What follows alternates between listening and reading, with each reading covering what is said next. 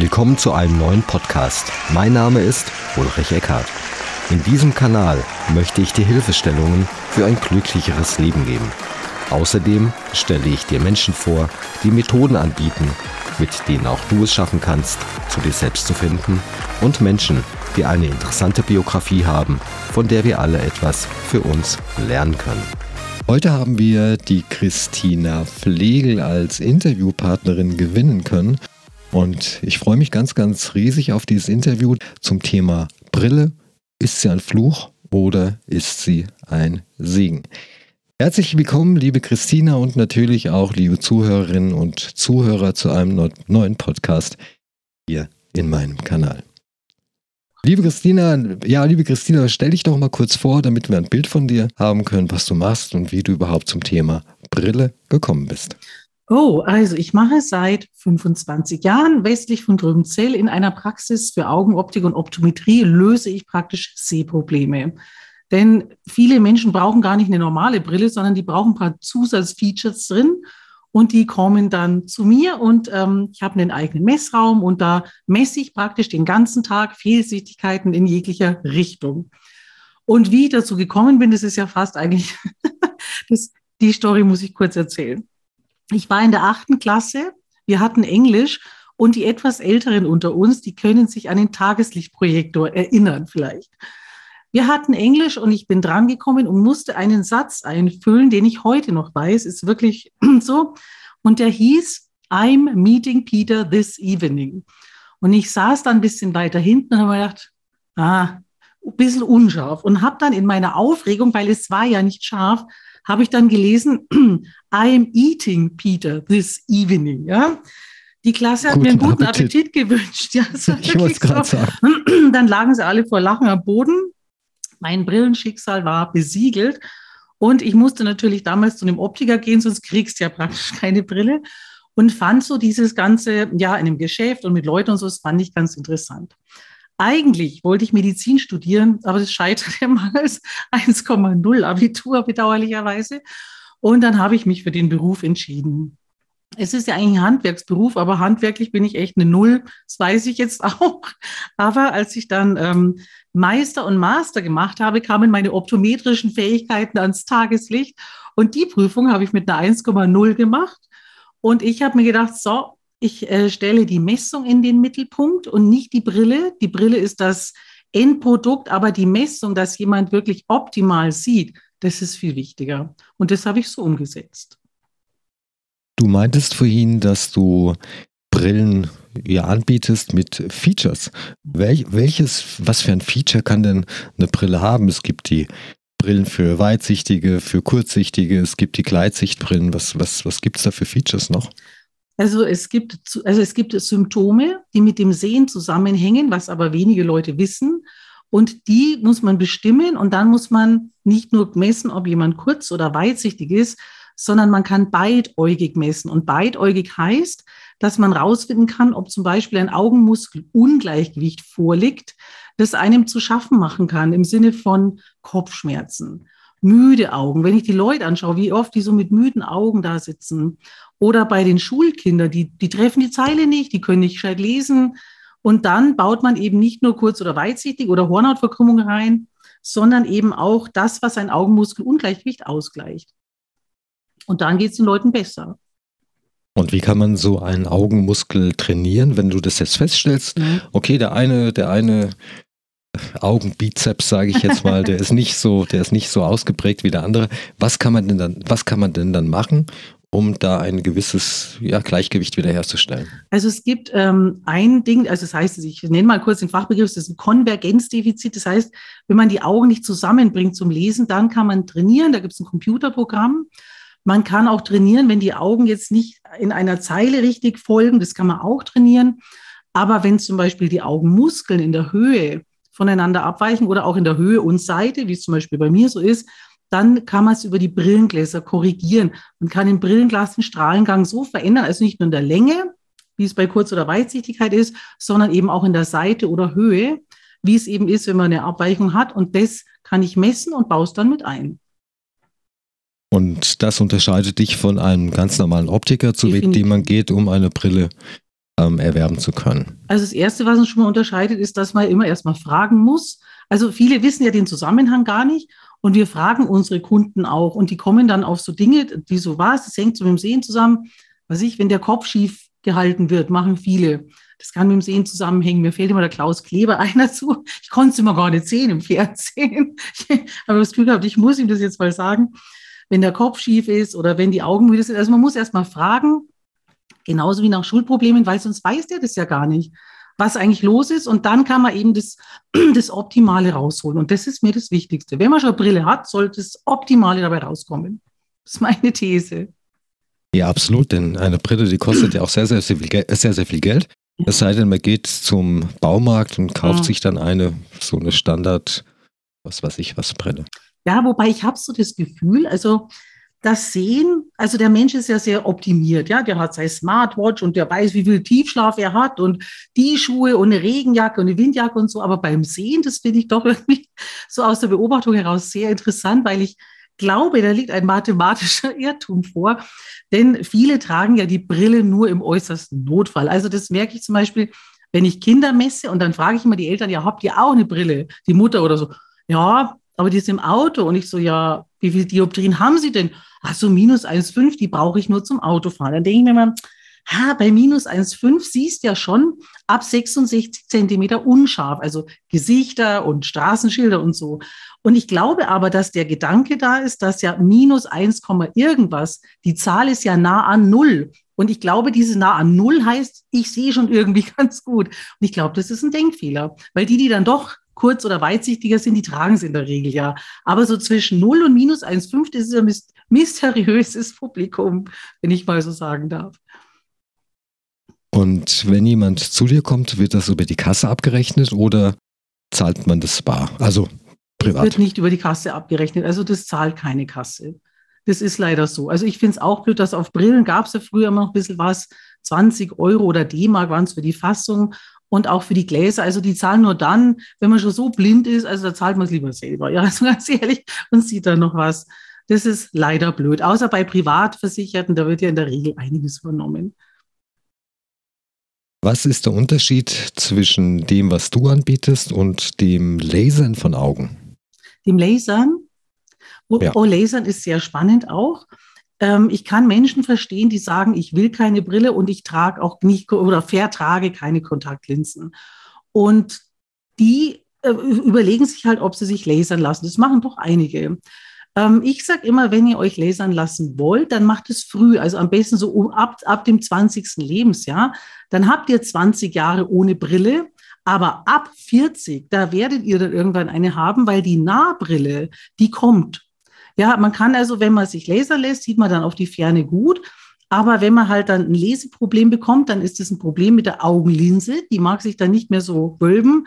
Und das ist praktisch ein anderes Problem. Das kann man aber nicht weglasern. Also 20 Jahre ohne Brille, lasern mit 20 und dann hast du halt mit 42 deine Nahbrille, aber dann hat es wenigstens was von der Zeit. Also ich hätte ganz ehrlich, ich hätte viel zu viel Angst vor dem Lasern. Ich auch. Also wenn ich mir, wenn ich mir das solche Videos da manchmal anschaue oder angeschaut habe, oder es gibt ja auch manchmal im Fernsehen entsprechende Dokumentation darüber, also. Ja, äh, schon. Also ich, also weil ich das fachlich weiß, äh, brauche ich das auch nicht. Also nicht mal in Vollnarkose. Nein, brauche ich nicht. Nein, aber ich verstehe schon manche Leute. Also wenn du minus acht, minus zehn oder so hast, hast halt dicke Brillengläser. Wobei, das muss man auch sagen, die Technologie ist wahnsinnig fortgeschritten. Also man kann bis sehr hohen Dioptrien schöne Gläser machen. Das geht schon auch, wenn man weiß, was man tut. Aber ich kann es bis zu einem gewissen Grad auf jeden Fall auch verstehen. Also diese Backsteine, die man von früher noch kennt, die gibt es heute nicht mehr. Nein, aber es ist natürlich eine, Preisfrage. Klar, also wenn, wenn ich das Beste haben will, also ich kriege kein Porsche zum Preis von der Ente. Das ist halt einfach so. Aber man kann viel mehr tolle Sachen machen als früher, muss man ehrlich sagen. Sehr fortgeschritten. Früher in der Uni, da konnte ich, weil du vorhin das mit dem Beamer gesagt hast, da konnte ich die, ja, die Schrift des, des Professors nicht lesen. Und da bin ich auch zum, zum Optiker gegangen oder zum Augenarzt, ich weiß es jetzt nicht mehr. Und da meinte der doch tatsächlich, Herr Eckhardt, gehen Sie mal bitte früher ins Bett, dann können Sie am nächsten Morgen auch die Tafel lesen. Oh, okay. Also ich finde, man sollte immer sehen, egal ob man müde ist oder nicht. Hat es geklappt? Bist du früher ins Bett? Ich bin dann testweise früher ins Bett und ich muss sagen, es hat wirklich was gebracht. Gut. Aber zurück zu den Augenmuskeln. Wie kann man denn die Augenmuskeln vielleicht auch ohne Computerprogramm trainieren oder ist dieses Computerprogramm kostenpflichtig? Ist es kostenlos? Und äh, ja, wie geht es? Also man kann schon trainieren, aber trainieren ist ja immer so eine Sache. Also man kann auch nicht alles trainieren. Also man kann manchmal Seitenabweichungen trainieren, aber nicht in der Höhe. Das ist ganz schwierig. Und ähm, wenn mich Mütter, Mütter fragen oft, ja, kann man da was trainieren? Und dann sage ich immer zu den Müttern, pass mal auf. Wie oft sagst du am Tag zu deinem Kind, hast du schon hier, hast du schon da, hast du schon dort, ja? Also sage ich, nehme noch die einfache Variante und setze einfach eine Brille auf, weil dann musst du das nicht sagen und das Thema ist erledigt. Es gibt aber durchaus Möglichkeiten. Es gibt auch nicht nur Computertraining zum Trainieren, das geht auch, aber man muss es halt einplanen und machen, weil sonst funktioniert es natürlich auch wieder nicht. Das ist der Haken daran. Und wie oder was macht man dann konkret? Also das ähm, ist ein Programm, wo man eine 3D-Brille aufsetzt und wo sich Würfel verschieben. Und wenn man sie noch fusioniert, also noch 3D sieht, ist gut. Und irgendwann gehen die auseinander, das sieht man das nicht mehr. Also ich sage mal so was wie Stretching ist es, kann man so grob vergleichen damit. Und wo bekommt man so eine 3D-Brille her? Muss man die kaufen? Kann man die mieten? Die ist dabei. Also in der Regel, wenn man sie schicken lässt, ist sie dabei. Oder bei, bei uns oder ihr, ihr geht mal googeln im Internet, dann ist die dabei. Es gibt unterschiedliche Programme zum 3D-Sehen lernen und üben. Jetzt habe ich gehört, korrigiere mich bitte, wenn das falsch sein sollte, dass wenn man eine Brille trägt, sich der Augenmuskel oder das Auge an sich auch daran gewöhnt und dann etwas ja, ja, müde wird und dann vielleicht nicht mehr so angestrengt wird, weil halt die Korrektur durch die Brille durchgeführt wird. Ist da was dran oder? Also das denken das mysteriöserweise viele. Es ist so, wir haben sechs Augenmuskeln pro Auge, also zwölf insgesamt. Und die Augenmuskelarbeit, die braucht verbraucht ganz viel Strom im Haus. Ja, unter der heutigen Thematik versteht man ja noch besser, was das heißt. Und ich sage immer, dass wir, dass wir unsere Augen, also dass die anatomisch betrachtet, sind ja seit Hunderten von Jahren gleich. Was sich aber verändert hat, ist das, wozu wir sie brauchen. Wir brauchen sie als Präzisionsinstrument. Und ich streng mich ja eh schon den ganzen Tag an. Wir haben ja 60.000 Blickwechsel zum Beispiel am Tag. Insofern will ich eine Brille haben, wo ich optimal und entspannt sehe. Ich will mich ja gar nicht noch mehr anstrengen. Aber das sagen viele, die ich sage jetzt mal, mit einer schlechteren Sehleistung so ein bisschen lange unterwegs sind, weil sie halt keine aufhaben, dann haben sie eine und sehen plötzlich 120 Prozent. Und dann fällt ihnen auf, dass sie ohne Brille vielleicht 60 sehen und mit 120, dann ist der Unterschied so groß. Also ich glaube, das ist so ein bisschen, wie man es gewohnt ist halt auch. Aber es ist nicht so, dass man, dass man sich nicht mehr anstrengt. Mal sehen ist ein Wahnsinnsprozess. Ja, also man kann sich noch mehr anstrengen, aber ich finde, bei digital und Homework und so ist, finde ich das ein bisschen übertrieben, wenn man sich dann noch mehr anstrengen muss. Hat die Verschlechterung der Sehleistung auch da was mit zu tun, dass wir immer auf den Monitor schauen, der in der Regel immer den gleichen Abstand hat? Oder äh, früher gab es natürlich keine Computer, als wir noch äh, Steinzeitmenschen waren. Da mussten wir natürlich in die Ferne schauen. Wir mussten uns mit nahen Gegenständen auseinandersetzen und so weiter. Also es war immer ein Hin und Her zwischen Ferne und zwischen Nähe. Heutzutage sitzt man aber doch ja auf der Arbeit acht, zehn Stunden oder wie lange auch immer. Ja, diese, wie Zentimeter sind das? 40, 50 Zentimeter vom Monitor weg und kommt ja gar nicht mehr in die Versuchung, in die Ferne zu schauen. Stimmt genau, was du sagst. Es ist wirklich so. Also wir schauen viel zu viel in die Nähe. Also rein steinzeittechnisch war das für die Augen deutlich besser. Und es ist ja auch so, dass zum Beispiel die Kinder viel kurzsichtiger werden, weil sie halt, da schauen sie auf, auf also aufs Handy ja ganz viel und mittlerweile ist ja so, früher gab es Stubenarrest, du kannst dich bestimmt auch erinnern, aber heute, heute müsste man mal die Kinder ohne Handy an die frische Luft schicken. Das ist für die wahrscheinlich schon eine Strafe, weil ab 40 Minuten, das ist echt, das ist eine erwiesene Studie, wenn die Kinder 40 Minuten mindestens draußen sind, sie dürfen draußen auch lesen, dann steigt die Kurzsichtigkeit nicht so schnell an. Das Gleiche gilt natürlich für die Erwachsenen. Ja, mal aufstehen, aus dem Fenster schauen und in die Weite schauen, das stimmt ganz genau, wie du sagst. Das hilft schon mal. Und wie oft sollte man so eine Übung am Tag machen? 40 Minuten oder was also auf den Tag mal, verteilt? Rausschauen, da stell dir mal einen Wecker, weil man ist ja, man ist ja am Computer wie wild. Man reagiert, man blinzelt ja auch zu wenig, weil man immer so, so nein starrt. Und ich finde, man kann sich mal einen Wecker stellen, alle 45 Minuten mal aufstehen und fünf Minuten rausschauen. Weil sonst bleibt man eh wieder dran. Man ist ja dann so tief in der Materie. Um das praktisch in seine Gewohnheiten zu packen, hilft es schon viel. Also geht raus, schaut mal in die Ferne und ähm, ja, nutzt eine Pause auch dazu, eure Augen zu trainieren, nicht nur aufs Handy zu schauen und die neuesten Chatnachrichten zu lesen, sondern wirklich mal rausgehen und ähm, ja, Augentraining durchführen. Ja, an die frische Luft. Liebe Christina, wenn man dich jetzt kontaktieren möchte, weil vielleicht jemand aus dem Bereich München oder aus dem Großraum München das äh, interessant findet, dieses Thema und dich natürlich auch sympathisch, was, was nicht sehr schwer ist, ja. Wie kann er oder sie dich denn kontaktieren? Also es gibt eine Homepage mit www.pflegel-augenoptik.de oder einfach anrufen unter 08142 590659.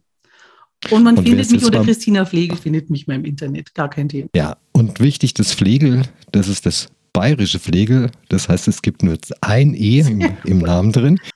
Und wer eben nicht äh, die Telefonnummer hat mitschreiben können, die verlinkt mir natürlich oder die nennen wir natürlich auch in den Shownotes zu diesem Podcast. Ja, wunderbar. Ich habe noch einen Tipp für, für unsere Hörer und zwar, wenn Sie ähm, in die digitalen Geräte, solltet ihr immer den Blaufilter drin haben. Blaufilter, Nachtmodus, Lesemodus, Augenschonen, das ist alles dasselbe und das gehört in jedes Gerät, vom Handy bis in den Bildschirm. Das macht, äh, mal ist nicht so viel Stress für die Augen, weil nicht so viel blaues Licht dabei ist. Immer rein damit, mit diesem Filter. Spannend. Und warum ist das so, dass der Blaufilter da, okay, blaues Licht wird rausgenommen, aber warum, warum ist es nicht beim, beim grünen Licht oder bei rotem Licht identisch? Weil ein blaues Licht hat eine ganz hohe Energiefrequenz also von, also die Welle ist praktisch eine ganz schnelle Welle und die stresst die Stäbchen und also die Zapfen auf der Makula. Also die Zapfen sind fürs Farbsehen zuständig und wenn zu viel Blau drin ist, das ist, stört die. Das ist, die können Stress ähm, dann ausschütten, also Stressfaktoren, Stressprodukte ausschütten. Das ist schlecht für die Makula. Makula ist das. Die Stelle des schärfsten Sehens ist genau die wichtigste Stelle auf der Netzhaut, wo das Bild entsteht. Und die müssen wir wirklich schonen und pflegen mit UV-Schutz und eben Blaufilterschutz, weil die ist empfindlich. Die mag keinen Stress. Sonst gibt es da Abfallprodukte und das ist blöd, weil wir wollen ja lange, scharf und gut sehen, auf jeden Fall. Perfekt, wir haben heute den schärfsten Podcast überhaupt gemacht. und ich bedanke mich natürlich bei dir, liebe Christina, dass du dich bereit, ja, dafür bereitgestellt hast für den Podcast bedanke mich recht herzlich bei dir, wünsche noch ganz, ganz viel Erfolg, bleib gesund und ich hoffe natürlich, dass deine Wünsche in Erfüllung gehen, genauso auch wie die Wünsche unserer Zuhörer und Zuhörerinnen. Dankeschön, dass ich da sein durfte. Gerne, gerne. Und vielleicht demnächst noch einmal hier in dem Kanal. Dankeschön. Ciao. Bis dann. Tschüss.